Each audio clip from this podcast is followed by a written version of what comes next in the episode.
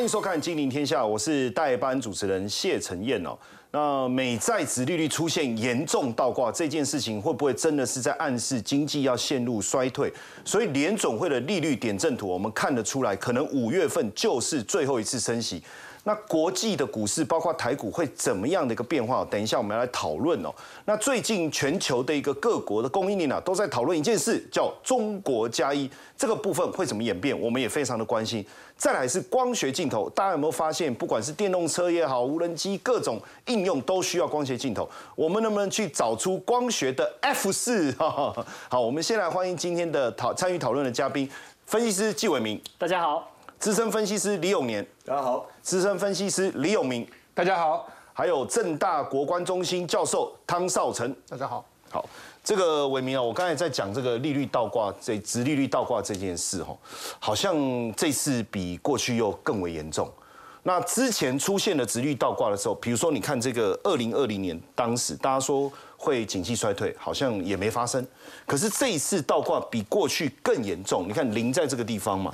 所以是不是真的要倒挂了？那这个问题我们怎么解决？呃，我认为啊，我们先讲直利率倒挂它的经济意涵好了。其实我们在两千年的时候发生过直利率倒挂，那么我们在二零零八年之前的时候也发生过一次直利率倒挂。两千年是科技泡沫化，对，这个是打康巴然后这个是金融海啸。所以其实直利率倒挂的经济意涵，为什么它常常会被拿来当成经济衰退的一个前兆？因为它真的有用嘛？对。那我们最常观察的第一个就是十年期。减两年期，另外还有人看十年期减三个月期，因为直利率这种利差的指标有非常非常的多。可是我们在整个学术的研究上面的话，十年期减三个月期是一个非常好的指标，因为减两年期的，其实在历史上面它是有杂讯出现过的哦。OK，它有倒挂过，但是没有经济衰退。所以假设我们要更呃严谨的去判断的话，可能应该是要用十年期减三个月期。对它这个的话，我记得它的预测经济衰退几率几乎大大概是九成以上，九成以上，它的杂。讯非常非常的少，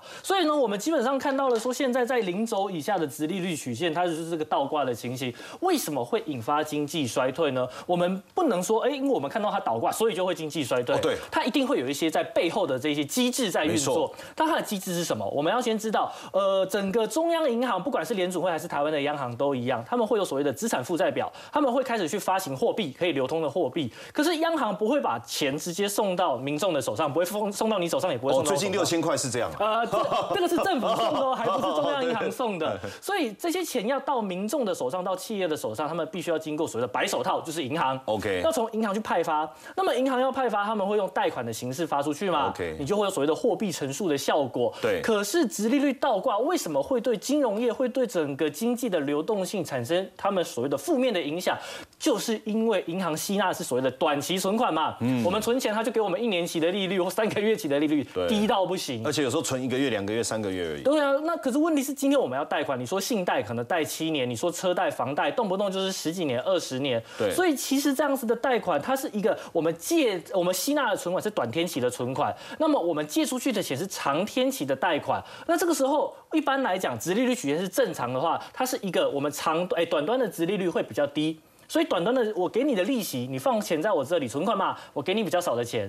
可是今天你要来找我借钱的话，因为长端的殖利率比较高，是，所以这个时候呢，我就要跟你收比较多的钱，那银行就能赚钱嘛，你有利差。对，可是现在直利率倒挂了以后呢，变成你放钱在我这里，我反而不想收，哎，我要给你很多利息，哎，对，那这样会不会对银行来讲，它就会开始去紧缩这个贷款？哎，没错，这个呃直利率倒挂的话，反映在金融机构上面，我们说了，它是一个白手套，所以今天我们看到了说，它长天期的直利率这么的低，代表银行赚不太到钱，再加上说你整个经济的状况没有这么的好，你动不动就有什么企业暴雷，什么银行暴雷，那这个时候就会有违约的问题，所以银行当然在现在的话，就会开始审慎的去思考，你到底还不还得出钱来。所以在各种总体经济的因素情况加总起来，代表什么？银行不愿意放款。银行不愿意放款的话，代表流通到市面上面的钱就变少了。流动性没错。所以我们就拿了一个指标，这个指标呢，其实是美国的联储会他们有所谓的调查，到底国内的银行他们在放贷款的过程里面，哎，你是比较紧缩的，是比较谨慎的，还是就是我们比较乐于放款的？嗯，在基本上经济好的时候啊。话，诶，银行通常都蛮乐意放款的。哦，所以这个这个数字在下元代表。放款的状况是非常好的，对，它是在零轴，我们通常都以零，它是对用零，这个这个零以下的话，代表是说银行这一条线，没错，它比较画一下好了，银行比较乐意把钱放出去到个人或者是到企业上面。那么呢，我们可以看到每一次的经济衰退之前，这个放款的。紧缩程度会变得非常非常的严重。哎，刚刚好，我们这一次就放款了，是不是就开始拉起来？就冲上来了。对啊，其实其实也快飙到跟经济衰退呃两千年啊，二零零八年或者二零二年快差不多了。对，所以我们在为什么会这么的紧张，就是因为银行开始不愿意放钱了。当然银行不愿意放钱的时候，就是所谓的信用紧缩。以前一直在信用扩张，那你信用扩张，企业就赚得到钱，嗯，个人也会有钱可以去做消费，所以经济就会蓬勃发展。可是另一方面，通膨就会起来啦。对，现在联总会要打通膨，那当当然的，你必须要透过银行这些机构、这些白手套来去做所谓的信用控制。所以现在企业拿不到钱，它的运作就会出问题。有没有可能产生违约？哎，这一定会的。但是呃，我觉得这个地方我们要跟大家讲一个小故事，说虽然我们在过去的二十几年里面经历过了像是两千年的 dot com bubble 跟二零零八年的次贷风暴、金融风暴，可是呢，每一次虽然都看到股价大幅下跌、重挫嘛、崩盘嘛，但是他们背后形成的原因是不一样的。有一个指标，我们认为非常非常的。重要叫做贷款违约率，违约它更新的频率很低，大概一季才公布一次，可是非常有参考价值。我们可以看一下哦，这个我们从一样从一九九八年一路画到现在。对。那么呃，我们先看绿色这条线，它这个是商业银行的贷款违约率，它是针对企业端。企业。对，针对企业端的企业端的。那什么意思呢？我们看到在两千年的时候，其实大部分的违约率都没有攀升哦，都没有攀升。可是有一个开始在爬，对，就是刚刚画的绿色这条线开始攀升起来了。哦。代表什么？企业开始违约了。你其他消费者没有违约啊，你住宅也没有违约，结果呢，它违约率开始拉起来以后，开始拉升。两千年就是网络泡沫，就是从企业端开始出问题。哦，对。当我们再来看二零零八年，哎。这个的话说来，对不对？我们企业没有违约啊，没有啊，对不对？消费者的贷款蓝色这条也没有违约啊，对。可是我们的住宅嘛，有没有红色跟黑色的？它是不是开始往上拉了？住宅的部分违约了，没错。所以住宅的贷款已经开始往上走了哦。那往上走以后，走了一段，发现不对耶。零八年的经济衰退的主因就是因为住宅贷款违约次贷风暴。嗯，这一次呢，我们现在我们要我们以古见今嘛，对不对？对。所以呢，看了现在的状况，所有的房地产的这一些贷款，哎，没有违。违约没有违约啊，企业也没有违约，对，可是有一个违约率开始往上拉了。信用卡的违约率，哦呦，信用卡，没错，信用卡的违约率代表什么？民众消费嘛，刷卡，对，刷卡。你过去两年里面，过去三年里面，美国政府有非常多的移转性支付，给了很多的补贴，所以他们不需要去用信用卡这样的工具。可是你现在通膨又严重，然后呢，再来你说大家开始口袋里面的钱慢慢花完了，所以你不得不去用这些所谓的信用工具，信用卡，那你借的钱越来越多。可是联储会还在升息，美国民众面对到他要付出的利息越来越高，他们就出现了违约，所以消费性贷款开始违约。哦我们现在还没看到经济衰退，但是我们从违约率以及过去历史的角度来看的话，这一次的经济衰退的主因有可能就是由消费端、有需求端开始产生冲击的。我们现在的景气循环阶段是在第二阶段，是没有任何疑问的。为什么？因为 GDP 一样在往下走啊，哎，衰退还没有出现。经济成长率又被下修，所以呢，其实我们稳稳的在第二阶段，而通膨的拐点也已经出现了嘛，虽然还是很高，还是很高了，对，但是至少我们知道在下降中，下降中，所以在第二阶段就是现在的景气循环阶段，这个阶段我们会看到经济数据恶化。对，而且我们以股价的状状况来讲的话，它是一个从股价修正到股价打底的阶段，还没有开始要做所谓的回升哦。因此呢，我们看到最近的股市好像不是这个样子，但是我们要提醒大家，反而要谨慎留意，有可能打底哦。没错，但是呢，在这个阶段的话，我们认为它的交易策略应该是债优于股，投资债比较好。对，因为其实你说联总会的升息循环来到了尾声，那它未来上行的空间就没这么大嘛。对，所以在这个阶段，你去慢慢的逢低布局债券，它对于你的资产的保护价格，哎，保护效果。是相对的比较好一点，嗯，但是股票呢，我们也知道了，很快的就要来到这个底部了，虽然还不知道什么时候，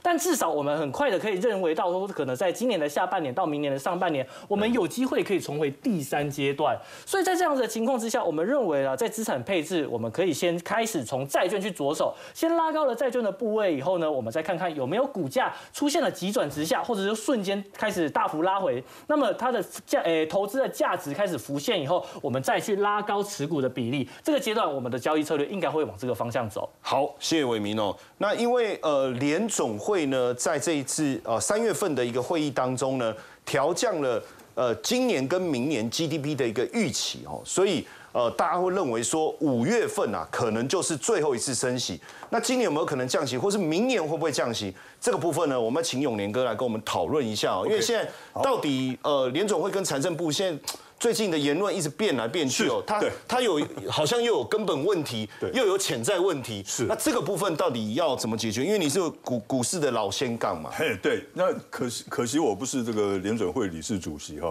那如果是我，我下次选选我嘛？对对，OK，支持你。哦，那你当财政部长这样？对，当然好啊。我们狼狈为奸，狼狈为奸。这个 好。那么其实呢，现在呢，这个美国他们是真正的根本问题哈，就在于说，应该是全世界的金融市场啊，啊，利率。太高了，然利率高涨，然后资金紧缩。对，现在最大的问题就是在这里而已，包括银行倒闭啊什么这种这种问题。所以你的意思说这么多问题，其实就是一个问题，是利率太高，资金紧缩，资金紧缩嘛哈。那两大潜在问题呢？第一个就是银行倒闭，现在已经就浮出水面了哈。对。那第二个呢是债券流通的问题，因为你现在。殖利率高，你债券价格低，没有人要买债券，没有人要买。那全世界这个债券都有问题，大家都怕。对，其实啊，现在大家都看到说，哎，这个美国这些银行倒闭，像这个细谷银行倒闭，就是因为它债券卖不出去嘛，对，对不对？那所以呢，它倒不掉了。现在大家都注意到，哎，这个美国的这些这个银行之间的债券的问题。可是大家有没有想到，哎，二零一五年的时候，欧洲五国有出现这个，我那时候好可怕，对不对？对，债券风暴，对不对？对啊，对啊。好。那现在怎么没有声音了？哎，对，是不是？他们最后也没怎样。哎，对。然后他们的债券也没怎样。对。那现在会不会再爆发一次？美国都会爆发了，在欧洲五国会不会爆发？哎，这个我们要注意一下啊。哦，OK，好。那唯一我认为了，唯一解决的办法就是再度的宽松资金嘛。那可是宽松资金会怎么样？啊，通膨又起来了，又起来，所以进退维谷，真的没办法了，真的。所以呢，我们这一加一个结论，那你如果一直维持高利率呢，那会引爆中小银行倒闭潮嘛，那债券危机嘛，金融风暴嘛，嗯，对不对？那可是你降息，要再宽松资金的话，恐怕怎么样？通膨再度飙高，冲击经济景气。嗯，所以一个是金融体系的问题，一个是经济的问题。好，经济没有问题，所以呢，这个也要就比较麻烦了。你到底两害相权要取其轻，你真的要怎么去解决？就是你到底要解决的是。这个金融风暴的问题，还是你要解决的是紧这个通膨的问题？对，通膨跟经济的问题哈。所以呢，可是呢，我们这样子讲，我们比喻啊，金融体系。你还决定要当联准会主席吗？现在当才好。OK，因为因为如果没做好的话，都会灌在前任身上。OK，做好的话，我就是救世主。哦呀，哎对，这有道理啊。是啊，金融体系受创哈，有如猛暴性肝炎。猛暴性肝炎是那种爆发了，然后就会出事，哎，就呃就会挂掉了。哇，那我下次不要喝到半夜啊！对，这种猛暴性肝炎，这个这个非常痛苦的哈。我我有一次差一点点。所以你现在意思是说，金融体系有可能突然之间，现在大家觉得没什么问题，可是你的意思是说，有可能突然一爆发的时候。就就变成猛暴性肝炎。那经济环境受创呢，还有通膨的问题，它有点像慢性肝炎，就是慢慢调理体质。所以呢，要先治急症，再调养慢性。你认为先要解决这个猛暴性肝炎的问题？对呀，因为反正慢性肝炎这个就慢慢来调。对，因为你不不救这个猛暴性肝炎会挂掉啊，真的，对不对哈？因为因为这两个病我都生过。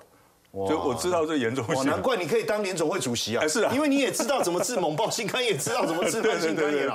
哎呀，当之无愧。是是是，所以呢，我们就看一下哈，我们台湾的股市呢，我是认为了，到四月为止的话，我们台湾股市还是有机会到一六一万六千三、六千八哈。那为什么呢？因为呢，其实我们可以看到最近呢，其实资金还是有回流。对，哦，资金还有回流，然后我们台湾股市的表现呢，也相对的强势。那现在呢，就是整个的这种银行倒闭潮啊什么，哎，大家都觉得没事了。嗯，所以我觉得啦，这个国包括国际股市在内，到四月之前都有反弹的机会，都还有机会。就四月份其实有一个机会。对，那这昨天呢，我记得昨天呢，有明兄有有讲到了哈，就是说，哎，四月时候要公布第一季的财报了。对，那那时到时候呢，丑媳妇全部都要出来见公婆了。那到了第四季呢，我认为了哈，到第四季那就要看它降不降息。哇塞，你接姐，你接一口气。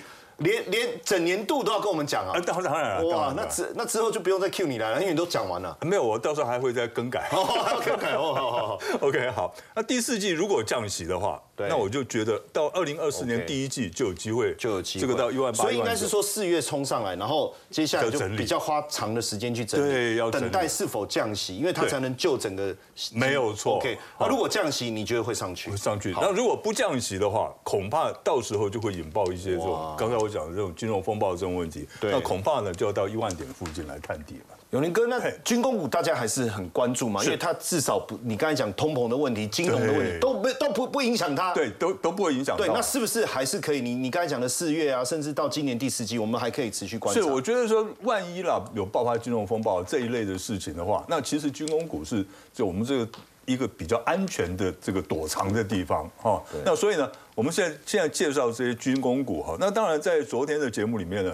那这个有名啊，还有这个伟明都有介绍过这军工股了。那我们今天呢，就稍微的跟大家这个讲一下。那我们的这个选股的原则是在怎么样？就是你把军工再做一个分类，对，做个分类。其实它还是蛮多，对，就飞机啊、造船啊。但是其实呃类别还是做做的东西不一样，不一样，对吧？哈，这个还飞弹啊、飞机维修啊、防弹背心的哈。那去年的 EPS 我们先看一下，然后呢？那我们再看今年前两前两个月呢，他们的这个营收有没有怎么样？所以呢，我们就看如果它都是持续成长的，有没有看汉翔漂亮吧？真的。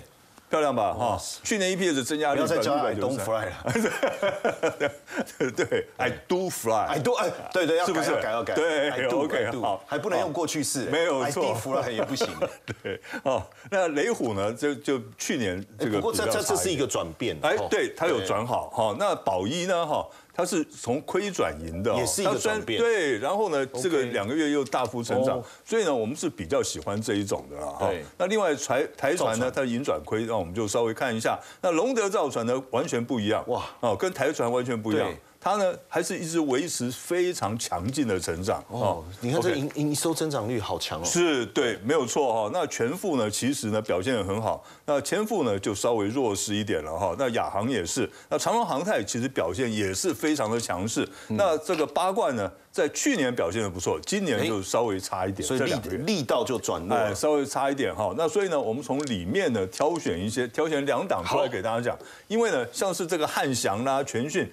非常好，因为这个挪威主权基金呢买这两家的股票，对不对？所以非常好。昨天我明也讲过了，所以我们今天就不讲这两档了。所以你要跟这个挪威主权基金对坐，哎，对，呃，不，没有了，不是，不是，你要再挑一些。对对对对对，以后有可能会会被人家看上，有也有机会的。对对，这个八二二的宝一月线图哈，我们看一下，这个它呢，它业务主要是集中于航空器发动机的零组件。那今年呢，发动机出货。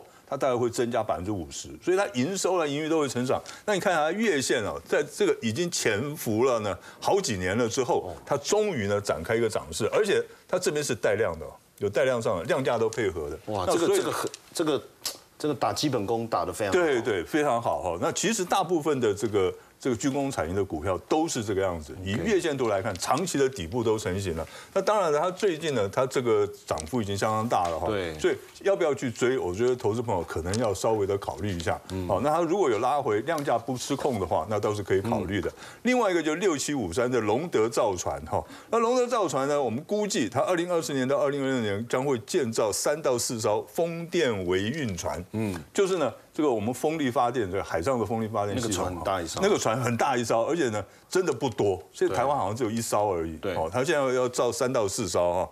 那另外他也有做这个军工的，就是国内外的公务船还有巡逻舰哈。哦，他的巡逻舰跑很快哦，跑很快，走私都被他抓到，对错，连那个汤啊都被他抓到了，真的很厉害哈。那营收贡献大概七十到八十亿哈，还有一个汇龙专的水下无人载具哈，那这个今年也渴望贡献七点六五元的营收，所以它整个它是全方位的发展。它全方位发展，所以我觉得这只股票可以考虑，因为它挂牌上市的时间还不长哈，对，所以它目前为止呢，它的这个股价涨幅也还没有太这个太离谱或太夸张，所以这只股票呢，我觉得可以注意一下。嗯，好，谢谢有年哥哦。那因为呃军工股的部分呢，当然大家都很关注哦，可是我们常在想，就是说怎么样跟着有钱人来做投资？大家常会听到私募，私募对不对？那是私底下募集，我们可不可以参与？哇，这个要。请到这个私募业的最代表 哦，有明哥来跟我们讲一下。哎，你说财神赖你已读不回，哎，那这有有吗？呃，对对对，而且你要知道那个是财神哦。对对，我们常赖我有吗？我怎么都没有收到过？我这个部分怎么样呢？跟我们教一下。对，为什么我今天要提这个部分？因为我们节目来宾之前也有提过，最近有很多的私募案，所以反而这个就变成一个重点哈。所以我们今天要来跟各位讲私募跟现真到底差别在哪里？就很多人可能想说私募，哎，就私募就是现真的一种嘛。对，但事实上他们中间差很多。那私募案有哪些要留意？哪些公司最近有在办现真？那我们接下来去看哈，你你会发现景气很好的时候。现真案很多，嗯，景气没有那么好的时候，私募案开始出来，这个是一个很呃第一个直观的，为什么呢？因为哦都是在跟市场上借钱，但是现真呢，它的债主可能有五个、十个、一百、一千、一万，但是呢，私募案的债主可能只有一两个人。哦，现真是。因为跟广泛对，跟大众目前，比如说我百分之十给员工认，然后百分之十是公开给市场认，剩下的百分之八十给原股东认。那比如说陈燕，你买了台积电，但台积电很少在办这个现增啊。台积电你买了，你就是他的股东。对。所以如果台积电要发所谓的现增案的话，你也可以按照比例来持有。我也可以。对。所以你知道吗？我们常在跟人家讲说，你借钱如果跟十个人借，跟跟跟一个人借的差别是什么？跟十个人借的话，每天都会有债主来跟你。讨上门，那只有跟一个人的话，你跟他谈好就好。所以对现增而言的话，就是拿股票印钞票。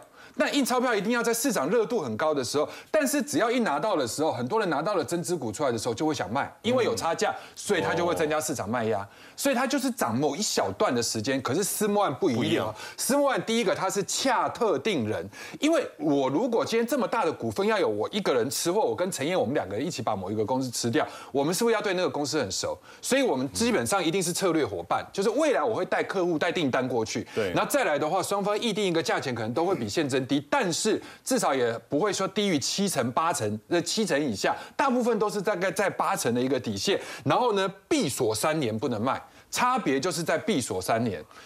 那这样听起来，私募我们要能够参与的机会不大，比较有机会还是现真。哎，陈燕可能可以，我不行啊。陈燕比较有钱，所以陈燕你去募一家公司的话，应该没什么问题吧？就直接把它吃下来。刚有年不是在讲那个军工股很好吗？你就把它吃下来就好了。对对。那我们现在要讲的就是说，第一个哈，那选择的时间点很重要。接下来去看他们产生股价的一个效果会很大的不同。那一般来讲的话，现真就是很短的时间之内，趁市场热度很高，然后我跟原股东来认这个借钱。所以呢，呃，董事会宣布也不会涨，现增定价也不会涨，大概就是要在缴款的倒数两三天的时候，他这个时候要让你愿意去缴款。啊，因为如果我的股价跟我现在认购价钱是差不多的话，我在市场上买就好了，我干嘛要去认你的先整股，对不对？所以而且我还要一段时间之内才能拿到，所以一定是要稍微拉一下，然后让它有一个差价，觉得说啊我赚到了。哦，对，那甚至还有人会去放空，所以为什么说它的筹码会比较乱？那通常一拿到了之后，通常都会卖，但是如果卖了卖不下去，可能就有一波小行情。但是就私募的角度来讲的话，要么就不办，要么就一定会成功。哦，所以你的意思说，我们虽然没有什么。机会参与私募，对，但是我们可以从私募的案子当中找到股票市场投资的机会，所以才说财神爷赖你嘛。就是说，如果说今天有一家公司，你去想，他随便会让一个他不认识的人，然后进去来参与他的私募，那个会影响到他的股权，那个叫吴三桂引清兵入关嘛，对不对？他自己搞不好董事的这个位置就被干掉了，所以呢。都是要谈好的，比较少恶意诟病的。嗯，好，那再来呢？私募的对象里面，未来都会带大订单，然后股票筹码会比较安定。我们来举一个很简单的例子给各位做比较哈。呃，去年行情算很不好啦，但是有一些公司确实需要钱，所以他就办了一些现增，比如说像太阳能的元金。那元金是在这个时间点董事会宣布要办现增，因为董事会那个时候认为股价很好，对，所以他以为还会继续涨。OK，就说我要办现增，大概是三点零五亿。那结果呢？没想到买单，对市场不买单，结果就下来了。下来了之后。哦，对，五月二十六号的时候，证管会才生效。他说：“天哪，我盼星星盼月亮，我希望说股价上去。结果你到狗这个时候才开始生效，很多。那股价跌了以后怎么办呢？对，哎，各位你要知道，我如果我要办一个三点零五亿的现增，股价越高的话，那除以越高的股价，那我股数是不是越少？对，所以我就变成股票不用那么多了。没错，但是如果股票低，股价低低的话，那除以比较低的股价，股数不是比较多，我才能拿到原本想原本想要的三点零五亿嘛？所以我的股份就会会膨胀的更多了，所以会有这样。那可是他也很无奈啊。但是问题是我已经宣布也通过生效了，我还是需要钱嘛，没没有办法，啊没有办法了。所以他这个时间点生效了之后，然后呢缴款也没拉，最后几天才开始拉。对，就是希望想办法了，想办法了，因为我还是说实在的，我需要这个钱呢。好，但是呢，这一天发针织股，针织股出来了之后，反而不跌反涨，因为市况开始变好。就在去年的八月二十五号，有一段反小反弹嘛，后来就上去了。嗯，所以我要跟各位讲说，整个看起来目前也好像也还好嘛，对，对不对？因为这个都是引起的小涟漪，不是一个大波澜。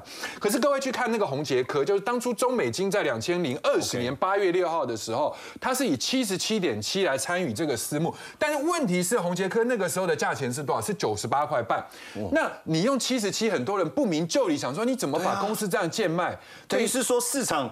中美金如果要去买股票是九十八点五，对不对？对对。可是呢，他只花了七十七点七，对，是这不合理，对不对？对啊。但我跟各位讲啊。你你用一张九十八点五跟七七点七，你会觉得说公司在贱卖资产。对。可问题是我吃了你二十趴的股份，你难道不给我打折吗？OK，对不对？就是批发的概念。就是批发的概念，而且未来搞不好我可能从别的地方把股价补回给你。为什么？因为我会给你带订单，因为我叫中美金，对不对？你是红杰科，我叫中美金，我的股本比你大，所以以这样的一个方式去，那不明就里的人杀完了之后呢，股票后来涨到最高的时候一九六点五，涨了一点五倍。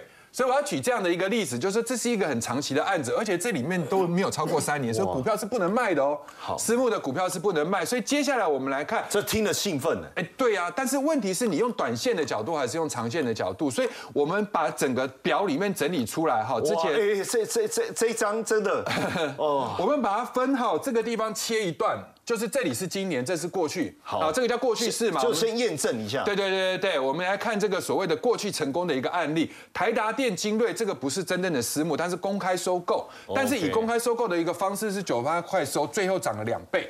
好，那时间也没有太长，中美金红杰科涨了一点五倍，红海硕和。都还可以涨一倍，这个如果大家还有印象的话，一二四点四嘛，去认的嘛，后来最高涨上去，然后台泥跟飞鸿，陈燕飞鸿是不是最近最红的股票？对，那你看哦，虽然去年度它比较没表现，认的时候没表现，可是现在已经涨上去的时候，已经涨了，统计时候是五成四，后来已经涨到六成多。谷歌跟华汉这个有国际大厂的背书，联发科跟裕泰、鹏程跟茂系，茂系是已经比较接近在就是去年度，这也就是景气比较差的时候，所以我说景气。比较差的时候，你是不是很需要钱？嗯，那你知道在市场上用现金拿不到钱，所以你就去找看有没有人要跟你合作，然后你把一些股份给他，然后你们两个人谈定。那通常这两个都是在一起要准备干大事的。嗯，好，所以今年度的话，大概三月份的时候刚宣布的中美金入主了盛达，哈，然后呢，这个入股比例大概是维持在零十三点零八趴，然后光照的部分还不知道，但是有二十六趴。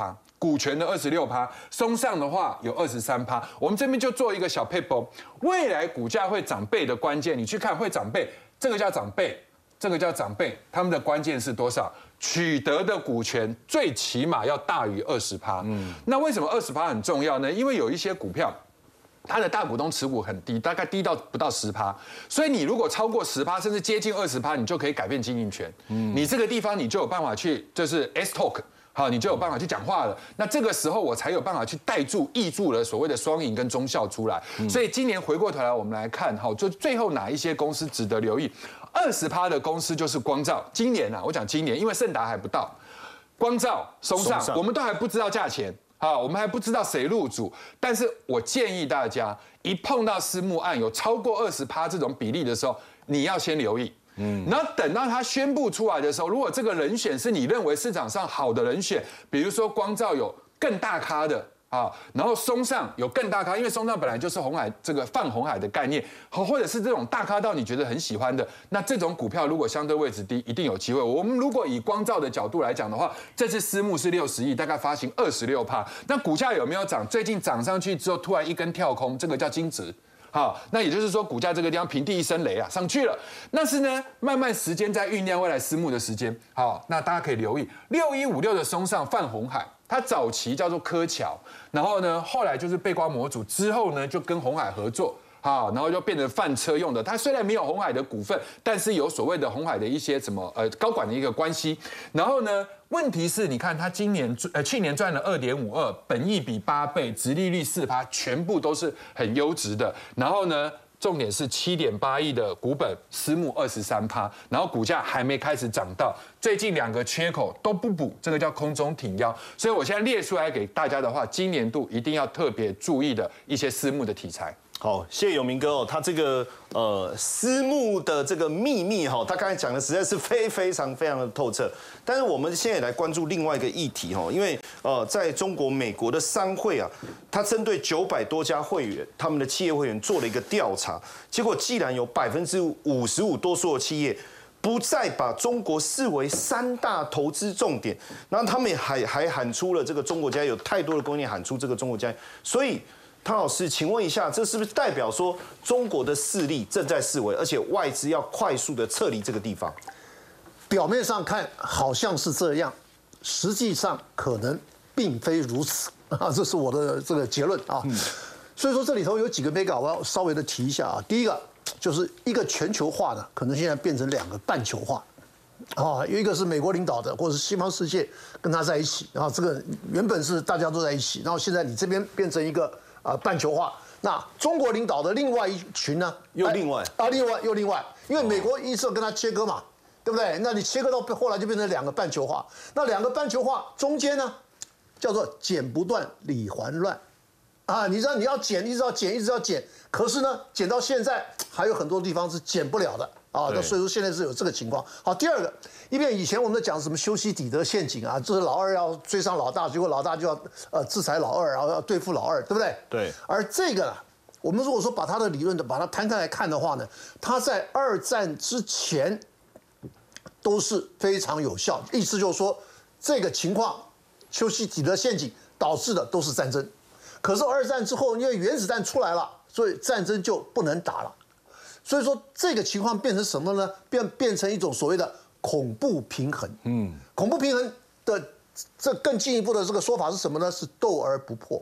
斗而不破，你斗破就完了。哦，你现在你俄罗斯跟这个乌克兰在打仗，那美国说，哎，我不介入，那你为什么不介入？你有种就介入嘛。对，那我一介入的话，就跟俄罗斯。你不要再讲哦，你你讲我有种，我真的有种给你看哦。对啊。那所以说呢，就大家都会还是要稍微的啊，这个要要要要要这个这个脑袋清楚一点啊。那另外我们再看一个香这个香港的情况，哎，对，香港前一阵子不是乱成一一塌糊涂啊，现在现在我很多。呃，同行的同事都开始飞回去香港啊，跑去香港出差啊，所以说了嘛，那现在香港呢，我我们可以用几句话来形容，就是稳定成长。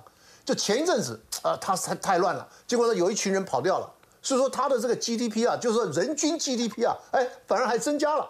啊，因为你人少了，人变少。对对对，好，那现在你你上次讲了说这个持投资中国，然后这个要加一，对不对？对。那我觉得这个当然是一个可以考虑的一个方向。就是说，大家在说是否要撤出中国嘛？那有百分之七十四的受访的美商说会持续生根，但是有百分之十二说他开始把制造或外包移出去。对。那有百分之十二是考虑，所以整体来讲。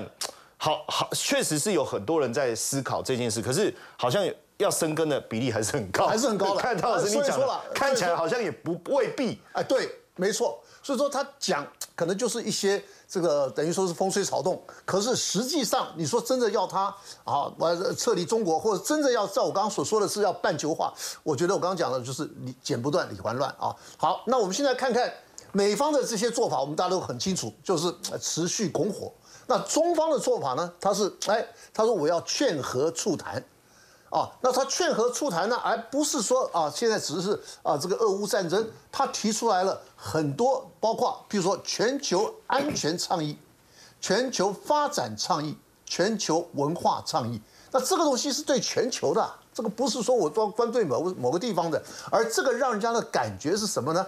感觉是说，哎，你老美在那边打仗，我在这边求和。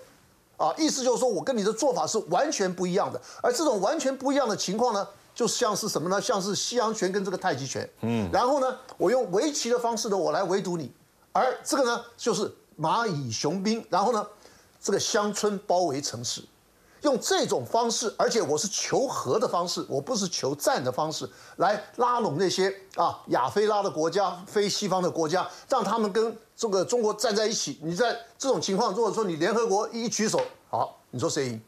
那当然中中方赢嘛，对不对？要你那个国家少嘛，我这个国家多嘛，对不对？那所以虽然他们可能都比较弱，可是呢，在联合国都是一票。好，那所以说在这些情况之下。那我们可以看得出来，他对这个伊朗、沙地啊，他又把它撮合。更进一步是什么？以色列跟巴勒斯坦，他也要来撮合。那这样子的话，那你说中国的这个角色跟美国的这个角色，是不是会形成一个鲜明的对比？就强烈对比。那这样子的对，那这样子的话，那你说在在长期以来啊，当然不能说完全长期，就是可预见的这个将来，你说中方的势力会不会有可能会压过美方的这种？势力跟他的做法，哇，这样听汤老师讲这个还很难说哈。好，那因为这个呃光学厂第呃，我不知道大家知不知道台湾第一个光学厂哦是这个宝盛光学哦，一九七年到现在其实已经超过五十年呢。可既然最近才挂牌，然后营收又在持续的创高，这个部分我们怎么来这个怎怎么怎怎么来看这件事情？我们等下休息一下，等下回来讨论。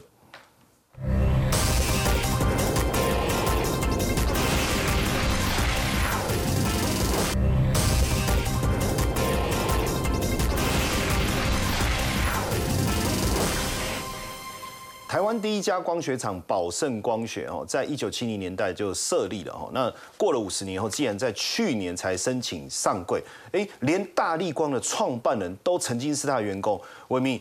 这个是赏鸟商机吗？要不然为什么它去年的营收能够这样大幅成长？哦，我想这个赏鸟商机确实是有的啦。那最主要我们都看过很多那种要去野外拍照或者赏鸟大炮大炮，哎，对对对，大炮。但是我都是看对面公寓。这个这个尴尬，这个敏感敏感敏感。但那个大炮是非常非常贵的哦，特别是他们在镜片的上面，它是一个高单价而且高度克制。它那个基本上是不是已经也可以看到那个怎么讲，就是外太空观星？如果今天要做成卫星。星遥测的话，当然是有的，他们的技术其实是差不多的，但他们重点就是他们的精度非常的高。而宝盛光学，我们等一下今天就要来谈它的故事。我们先从它的基本面来看好了，因为毕竟股价最近呃看起来非常的火热。那么从二零二二年的年报来看的话，它的营收来到了五点五一，是历史次高。次高。对，等一下我们会讲，它真的是非常有料的一间公司，而且获利啊已经来到了创新高，因为我们讲了它的毛利率一直往高单价的地方去走，特别是它的年增率七十五，七十五趴。对啊，哎。二零二二年，很多的企业的获利其实成长都没有很辛苦，过得很辛苦。但是呢，我们看到它每股收益三点八元，在这么高的速度增长情况之下，哎，当当然你说未来的基本面有没有想象空间？一定还是有的。重点是想象空间在哪里？除了赏鸟，除了大炮，除了卫星遥测以外，我们还要看到它切入检测设备跟半导体的检测设备。因为我们知道现在这一个晶圆代工做的越来越小了嘛，那个制程你就慢慢的切入二纳米，所以你的检测设备当然对于精度的要求也要越来越高，所以现在我们看到宝盛光学也准备要切入这些检测设备。那么我们其实要去做的就是比较。因为如果很多东西都是其他同业能做的，那宝盛光学因为检测设备其实也呃台厂也是蛮多。对，那其实我们可以看到说，哎，宝盛它在整个镜头产业里面的话，它是非常特别的突出。这个是什么呢？我们可以看，这个是说我们在制作生产过程里面的精度。精度。对，它精度越高的话，你当然做出来的东西，它就能够检测到，包含是越精细的，或者你想要拍到越细致的画面，你的精度就要够高啊。因为检测的时候其实是照相在在。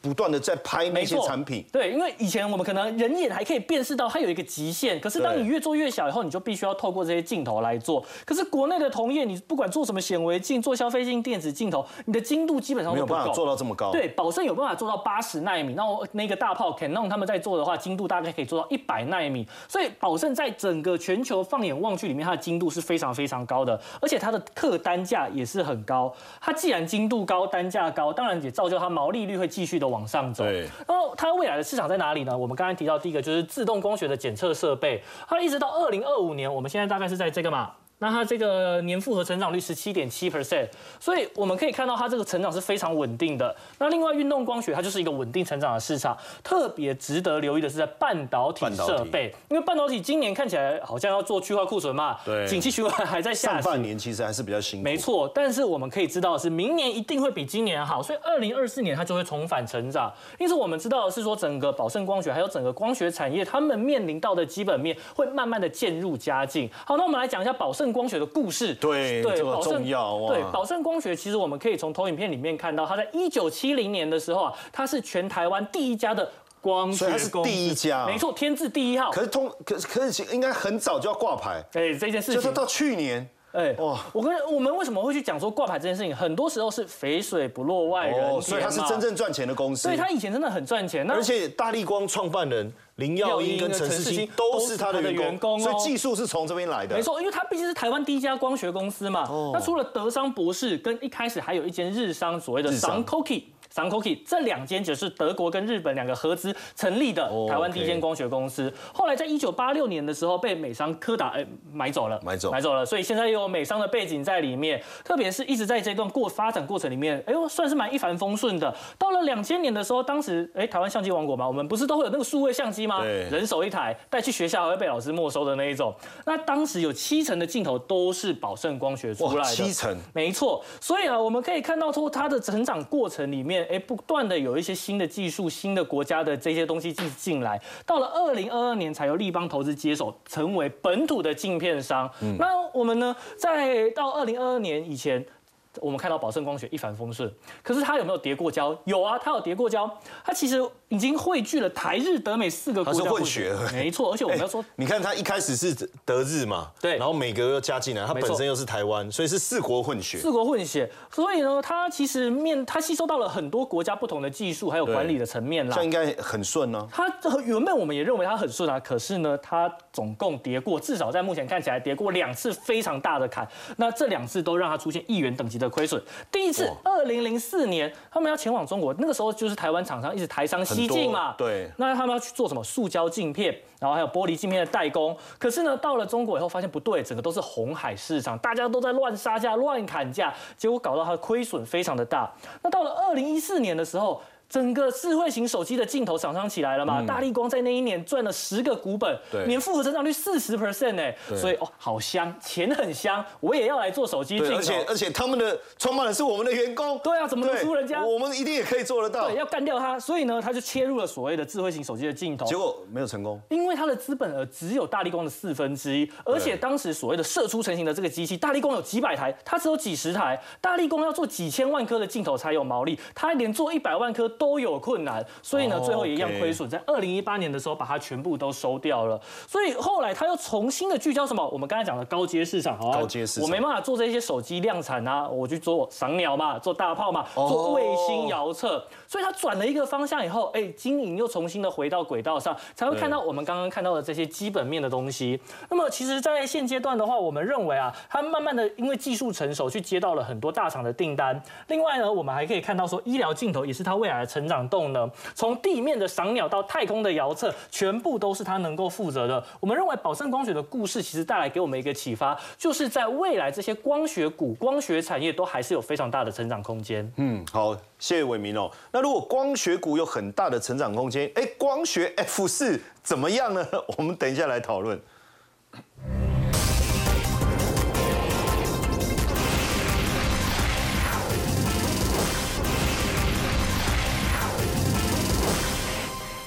现在光学镜头的应用层面越来越广哦，包括这个无人机啊、电动车啊各方面的应用，包括工业电脑等等哦。有一个，我想问一下，像我们四个叫股市 F 四嘛，嗯，哦，这个我们应该也当仁不让了哈。嗯，那。但是在新 F 四啊，新 F 四啊，新 F 四。那在光学也有 F 四啊，对对对，那是不是有机会？好，我先讲为什么要这样做哈。第一个，最近有很多人在问说，啊，我们未来的趋势是什么？很多人就说元宇宙啊，啊，比如说无人机啊，比如说电动车啊，这些都跟镜头有关。机器人对，但是很多人就说，那不然我们来推动充电桩，我们来推什么？呃，抬头显示仪，我们来推什么什么军工？可是已经来到了一万六的时候，大家老实讲，真的还推不太出股票。因为该涨的基本上都涨了，所以这是第一个大环境的氛围。第二个部分的话，但是这些东西其实它共同都要需要的，就是越来越多的镜头必须要使用。那镜头跟镜片，好，那无人机的这个镜头，不管你是原有的部分，你画素也要提升嘛。对。那电动车这一块的话，更不要说你很多环景的一个镜头，可能在原来车子里面，可能比如说你只有这个四个到十个的，你可能要变成二十个以上的，你必须要去感测周遭。那至于要去提 F 四的一个概念，又更明确，因为你看哦，军工股在涨的时候只涨一档吗？不会嘛，它一定是涨一片的嘛。对，那对于一些内资股来讲的，内资的人来操作，它一定是东拉西拉，它一定要形成一个族群才有那个氛围。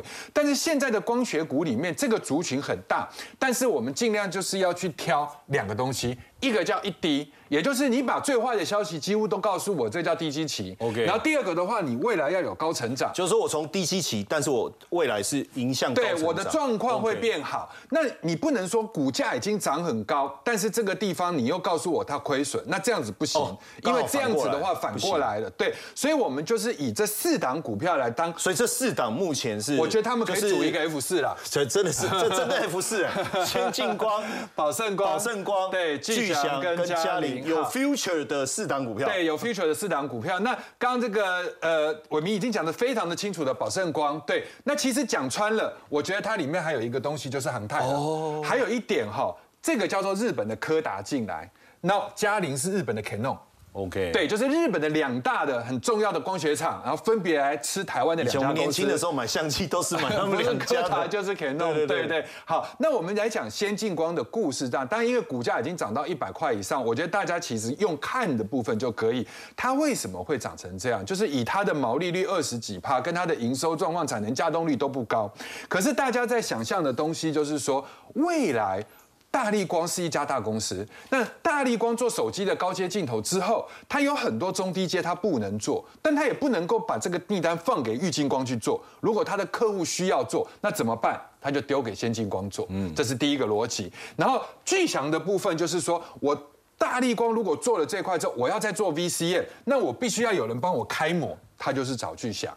然后再来嘉陵的一个部分，就是为什么我的车子比重从原来的二十三趴变到三十趴？所以我现在告诉你，我最坏的状况已经出来了，所以未来你就可以去留意。好，那除了 F 四之外，光学还有没有值得挖掘的璞玉？我们等一下来讨论。